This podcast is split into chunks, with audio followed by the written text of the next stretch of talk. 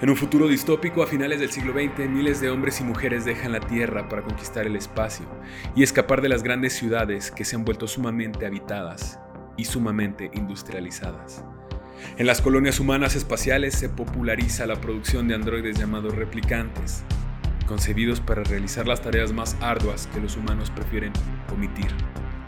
En el año 2019 los modelos más recientes son indistinguibles del ser humano, en apariencia y en inteligencia pero sumamente superiores en fuerza y agilidad.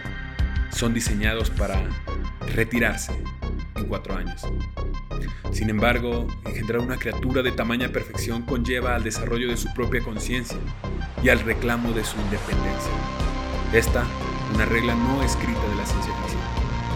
Un grupo de replicantes rebeldes escapan hacia la búsqueda de su creador para exigirle la prolongación de su vida útil y así vivir en libertad.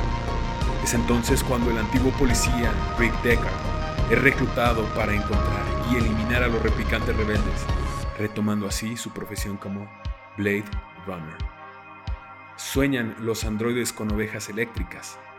Esta es una novela escrita en 1968 por el autor de ciencia ficción Philip K. Dick, que inspiró al cineasta Ridley Scott para filmar Blade Runner en 1982, película protagonizada por Harrison Ford una de las cintas precursoras del postmodernismo cinematográfico, convertida ahora como película de culto y ampliamente recomendada por el personal de Tres Pilares.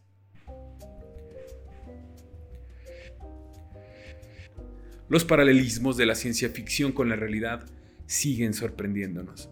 Al igual que los replicantes, en la actualidad los productos que tú y yo consumimos están diseñados para ser retirados, entre comillas, en un tiempo determinado. Según la Real Academia Española, el término obsoleto viene del latín obsoletus, que tiene dos significados a saber. Número uno, como adjetivo, anticuado o inadecuado a las circunstancias, modas o necesidades actuales. Ejemplo, un sistema de enseñanza obsoleto.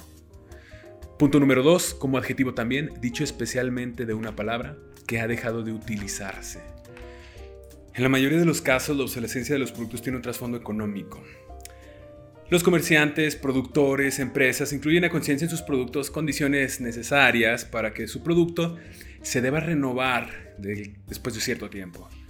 A esto se le conoce como obsolescencia programada, es decir, que un producto está diseñado deliberadamente para que tenga un tiempo de vida específico. En definitiva, puedes programar la muerte del producto, así como en Blade Runner programaban la muerte de los replicantes. Y no es porque los productos dejen de funcionar, porque sus componentes no sirvan, estén en desuso o en desgaste, sino porque están diseñados para fallar en ese tiempo. Claro, esta estrategia de obsolescencia programada que puede parecer poco ética, también tiene otra cara de la moneda, la cual vamos a abordar en un momento más. Sin embargo, si se debe llevar a cabo esta estrategia se debe de llevar de forma que el cliente esté consciente de ella y que no lo sienta como un descaro. Te voy a poner un ejemplo. La empresa de la manzana tiene un producto famosísimo que cada dos años necesita una nueva actualización. Ya sea que tenga una nueva cámara o que tenga un color gold rose o que tenga un centímetro más de su pantalla o que tenga emojis animados. La, la audiencia, las personas, los clientes el mercado, el sector, el segmento o el nicho al cual están eh, enfocados, lo acepta y lo quiere y, y le parece genial. Y ellos están conscientes de lo que reciben, pero no tienen problema con esa obsolescencia. De hecho, hasta lo esperan con gusto.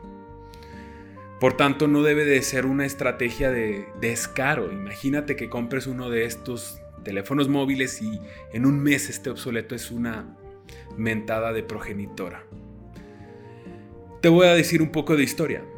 En algunos museos todavía, a la fecha, se pueden ver encendidas las primeras bombillas de Thomas Alva Edison, después de más de 100 años. ¿Qué quiero decirte con eso? Que si bien Thomas Alva Edison sabemos que no fue el creador de la bombilla, sino el mayor distribuidor y comerciante de ellas, tiene productos que aún funcionan sin embargo, las que utilizamos hoy día, ¿cuánto duran? ¿Un año? ¿Dos? ¿Por qué pasa esto? Imagínate lo siguiente, cuando yo te decía que si es moralmente ético o no, te voy a poner esta perspectiva. Imagínate que tú tienes un negocio que se dedica a fabricar bombillas y que las pones a duración de un año, están buenísimas, pero duran 100 años. Surtiste a todo el mundo y todo el mundo está contento con tus bombillas. En 100 años van a necesitar más de tu producto. En ese tiempo, ah, tal vez tú vendas un poco. Algunos negocios abrieron, otras casas, no sé, pero no vendes tanto como en inicio. ¿Qué es lo que va a pasar contigo? Que si bien tus ingresos van a ser muy pocos, tus egresos van a seguir siendo regulares. Vas a seguir pagando nómina. Y si despides a la gente porque ya no hay producción, vas a tal vez tener problemas laborales con la ley laboral. Vas a seguir teniendo tus mm, obligaciones fiscales, vas a seguir teniendo que pagar seguros, tus gastos fijos, no lo sé, la renta de tu, de tu planta productora. Entonces, de alguna forma también sería la locura generar productos o tener una producción tan buena que te hace el suicidio o el harakiri corporativo. No sé si me estoy dando a entender, pero hay que ver desde tres pilares las dos caras de la moneda. Te voy a decir otro tipo de historias. Porque nosotros tenemos que darte todas las perspectivas y tú tomar una decisión. Cuando yo era joven, en los años 90, que tenía aproximadamente en los 95, 10 años, yo recuerdo que utilizamos el sistema operativo Windows 95, lo cual fue la locura porque teníamos, vaya, eh, un sistema operativo de ventanas, que el cual se, ya no era a través de comandos, ya no era a través de una pantalla negra con las letritas, como si fuera Matrix, sino era a través de gráficos, ventanas pop-up, y era una cosa tremenda. Era como ver el futuro. Y estos programas informáticos tenían eh, modelos nuevos, tenían versiones nuevas cada tres años. Mira, yo recuerdo que era el 95, el 98, que por supuesto salió en los 90 y tantos, 98, 99, y el grande que fue el XP. Eran actualizaciones realmente fuertes, donde había un desarrollo y un procesamiento de datos mucho mayor, acompañado de nuevo hardware, de mejores capacidades de comunicación, mejores capacidades de procesamiento, de gráficos, tanto como de cálculo. Entonces era una cosa espectacular. ¿Por qué creen que Microsoft fue lo que fue en los 90? Que realmente tuvo mucho auge tecnológico. En algo similar, también en los 90, a mí me tocó jugar, y a la fecha lo hago, videojuegos retros y, claro, jugaba Nintendo, Ataris. Y pasa y resulta que viene un nuevo modelo del Nintendo que es el Super Nintendo, que tiene mejoras gráficas, mejoras de procesamiento gráfico, es decir, aparecían más de 5 enemigos en pantalla y no colapsaba el juego. Y eran cosas que a ti como consumidor, a ti como asiduo gamer, te daba muchísimo gusto porque había incluso mejoras en la calidad de sonido. Pero llega por ahí la fecha del 96-95 en México, donde podemos jugar la siguiente generación de consolas, que en mi caso, pues para mí la siguiente generación en aquellos tiempos fue el PlayStation y el Nintendo 64, donde no solo tenías la capacidad de jugar en un ambiente 3D, porque ya no solamente eran grafiquitos pequeñitos, no, eran modelados poligonales, donde prácticamente podíamos ver a James Bond siendo James Bond haciendo todas las actividades que un espía tiene que hacer. En lo particular yo quedé anonadado con las animaciones hechas por computadora dentro de los videojuegos de PlayStation. Jugué Metal Gear donde yo era un espía que me podía arrastrar por los ductos de ventilación y esconderme de mis enemigos sin que pudiera yo tener algún problema. Y además también jugaba otros juegos que mis preferidos, Silent Hill, un juego de terror que realmente te ponía a reflexionar de tu vida. Juegos de terror gore como en el caso de los Resident Evil donde tenías que disparar a cascoporro a zombies. Genial. Ahí sí eran brincos terribles de tecnología, saltos cuánticos, donde tú sí lo sentías, donde tú sí querías consumir, porque realmente te ofrecían un producto de vasta superioridad, que se diga el PlayStation 2, donde teníamos grandiosas capacidades para procesar gráficos, una mejora realmente buena. Yo no he sentido ese boom del PlayStation 4 al PlayStation 5. Si hay una mejora gráfica, tal vez de gráficos 4K, 8K, no lo sé. porque ni es lo que me interesa. ¿Qué es a lo que estoy yendo con esto? Que si bien ah, la obsolescencia está presente, también hubo tiempos donde hubo buena producción y es entonces donde había gran gozo por parte del consumidor. Ahora tenemos productos sustitutos. Ya no solamente es PlayStation, ya son todos los videojuegos disponibles a través de tu dispositivo móvil. Por último, los electrodomésticos, ¿cuánto duraban? Estoy seguro que tienes un familiar que tiene un refrigerador viejito que todavía se escarcha, que te puedes guardar ahí un refresco y va a estar congelado como si estuviera en el Polo Norte. ¿Y qué pasa con el refrigerador de hoy día? ¿Cuánto te dura? ¿5? ¿6 años? ¿10? A lo mucho. ¿Cuántas veces lo has arreglado? Pregunta importante, ¿por qué existe pues la obsolescencia programada? Por estos pequeños detalles que ya te he mencionado. Por cuestiones también de economía. Por cuestiones de que no siempre es bueno tener productos perennes. No es bueno para las compañías, no es bueno para la economía. Pero tampoco es necesario tener un producto que se echa a perder al mes siguiente. Hay que tener mesura y como consumidores tenemos que estar bien al tanto de qué es lo que consumimos, porque todo estas todo este tipo de, estrategias impactan directamente en nuestros bolsillos, a la gente de a pie. Y es por ello que este podcast trata de clarificar un poco las cosas. Te voy a decir un poco del tipo de obsolescencias que hay con algunos ejemplos. Obsolescencia por modas. Eh, es decir, se inventa un producto, más adelante se vende el producto ligeramente modificado en su diseño. Eh, el mejor ejemplo te lo, ya te lo di, el iPhone.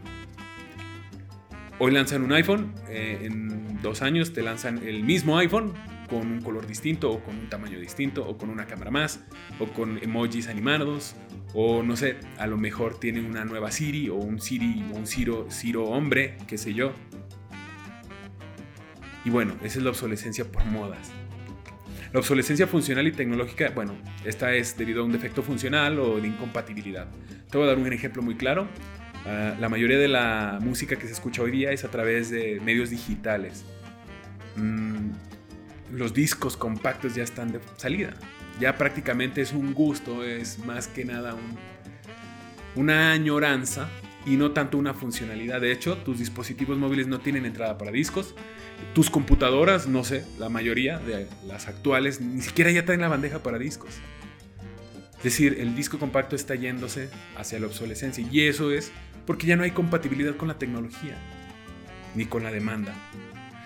La obsolescencia de calidad. Después de un corto tiempo el producto presenta fallas y mal funcionamiento. Bueno, hay obsolescencia en cuestión de materiales. Eh, te voy a dar un ejemplo bien claro. A mí me encanta el box, me gusta el box, no soy muy bueno, pero he tenido la oportunidad de comprar guantes que son hechos de este tipo de plásticos, como de nylon endurecido, no recuerdo qué nombre le ponen porque cada uno tiene su distinta denominación. Y este tipo de guantes con esponja y todo, pues, después de dos, tres, cuatro meses, empiezan a presentar fallas. Y esa es la obsolescencia de calidad. No estás comprando algo muy bueno. Va a fallar. Porque no tiene componentes tan buenos. Sin embargo, te compras unos guantes mexicanos, los Cletorreyes, hechos de, de piel de res, hechos con mucha calidad y pelo de caballo. Te van a durar años. Y todavía no los tengo, pero he visto a mis familiares, a mis tíos que tienen sus Cletorreyes de años y siguen conservando buena calidad, con sus claros detalles, claros defectos, pero siguen conservando buenísima calidad. Luego está también la obsolescencia psicológica, una idea sembrada como la película de Inception, donde hay algo que deja de ser novedad, o que ya no es tendencia, o que está mal visto. Aquí te puedo poner ejemplos en la comida. Por ejemplo, si hay algo que tiene azúcar, eso está mal, estás fuera de moda, ya no eres consciente globalmente. O, qué sé yo, si vendes hamburguesas y no, no pones eh, un pan que tenga gluten free o que sea gluten free, pues ya eres obsoleto, ya eres eh, un, hamburguesero del viejo mundo donde todo el mundo engordaba y quieres vernos a todo el mundo gordo. Bueno, estás fuera de moda. Esa es la obsolescencia psicológica, donde tal vez tus procesos, tal vez tu forma de pensar ya es obsoleta. ¿No es así? Quiero decirte que esto también debe de ser regulado. En países como Francia, la obsolescencia programada puede llegar a ser un delito cuando los fabricantes son sometidos a criterios de durabilidad y no lo, no lo aprueban. Se deben establecer estándares de medición pre-verificación. Esto lo leo directamente de la página de gobierno de México.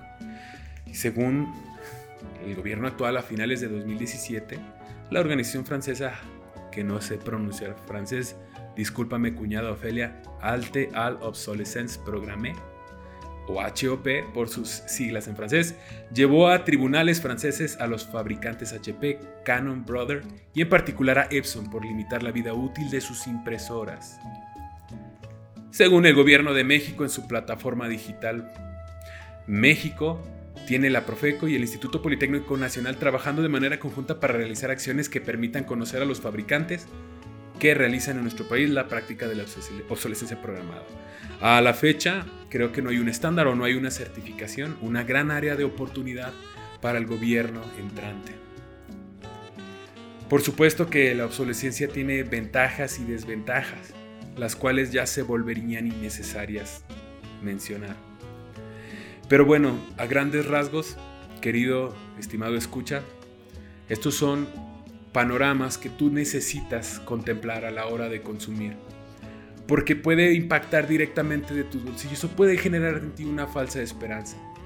Por favor, estudia lo que vas a consumir y cada vez que vayas a adquirir un material o un equipo de tecnología en especial o cierto componente como un electrodoméstico, ten en cuenta los reviews de las páginas de internet sobre su obsolescencia para que tú puedas llegar a tener un producto de calidad que te sirva y que además no sea incompatible con las necesidades actuales. Te deseamos lo mejor, querido Pilate, te deseamos lo mejor, querida Pilastra, que estén con paz y bien. Un saludo a mi compadre José Luis, pues él en algunos años anteriores tuvimos esta discusión muy interesante, eh, muy edificante, lo cual nos pareció un tema oportuno de mencionar en su querido podcast. Paz bien, Semper Fi.